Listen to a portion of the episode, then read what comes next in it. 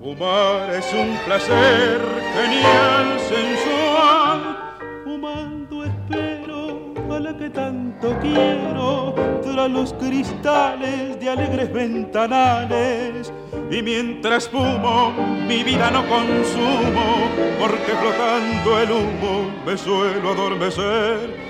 Tendido en mi sofá, soñar y amar, ver a mi amada feliz enamorada, sentir sus labios besar con besos sabios y el devaneo sentir con más deseos cuando sus ojos veo sedientos de pasión. Welcome everybody to episode number 27 of Around the World in 80 Tangos. Today we have Fumando Espero of Carlos Di Sarli.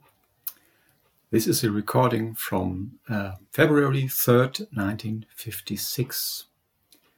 The composer of this number is Juan Viladomat. The lyrics Felix Garzo.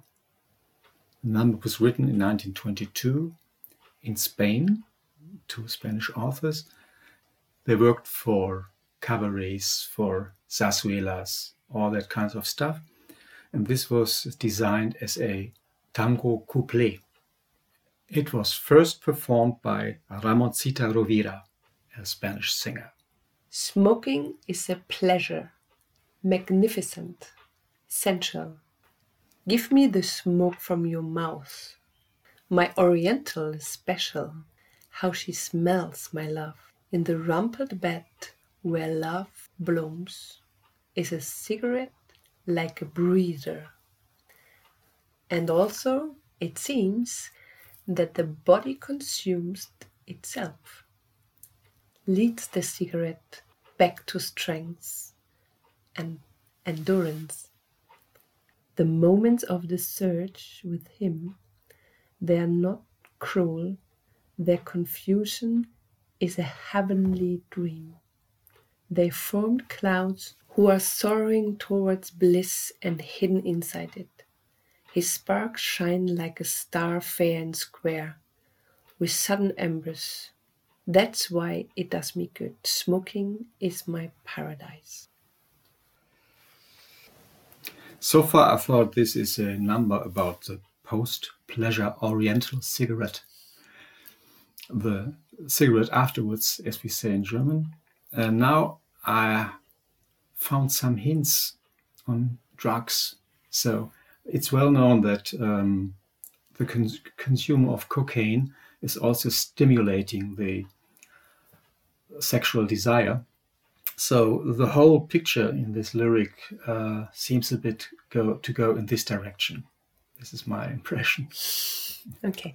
And everything else, we will leave it by your own fantasy. Yes, you are grown up. So in 1927, this little piece came over the ocean to Buenos Aires and it was a bloom. I mean, all orchestras just catch this, for example. Yeah, it was was uh, recorded first by Rosita Quiroga in Buenos Aires with Orchestra Tipica Victor. Ignacio Corsini did it, Roberto Firpo, Lomuto Canaro, Fresedo, everybody. Not, not so Di Sarli. Di Sarli formed his sextetto in uh, 1928, so it was a year later, and then this fashion was over. Obviously, it came for Di Sarli back in the 50s because there was a second series of recordings in the mid 50s Varela, Di Sarli, De Angelis. And Di Sarli uh, recorded this piece twice in 1956. So uh, one very, very short version and one very long version.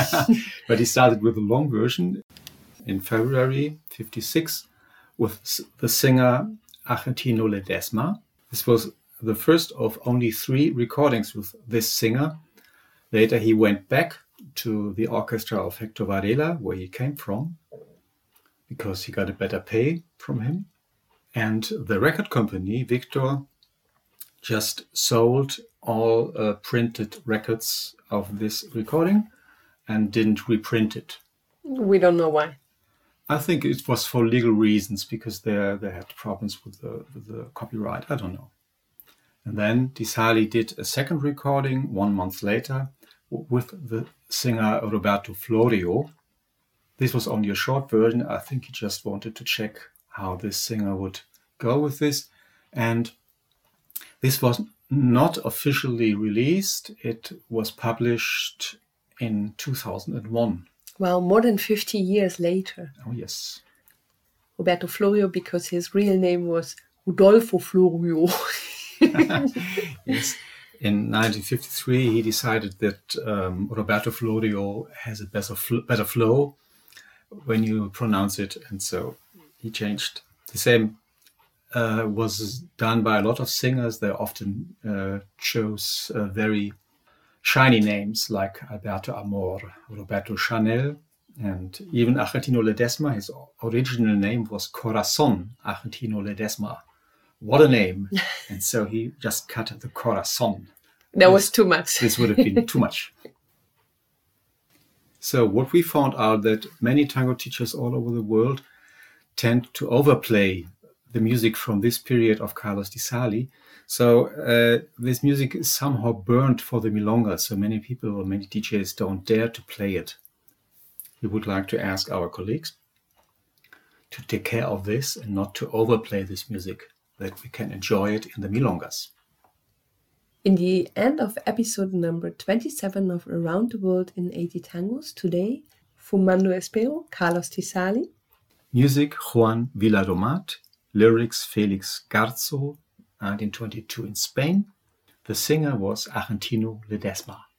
Thank you for traveling with us through tangos we love, and we hope you enjoyed. This was Daniela Raymond.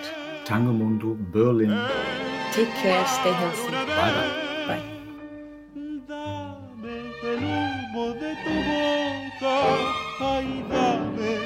Pasión provoca. Corre que quiero enloquecer de placer, sintiendo ese calor del humo embriagador que acaba por prender la llama ardiente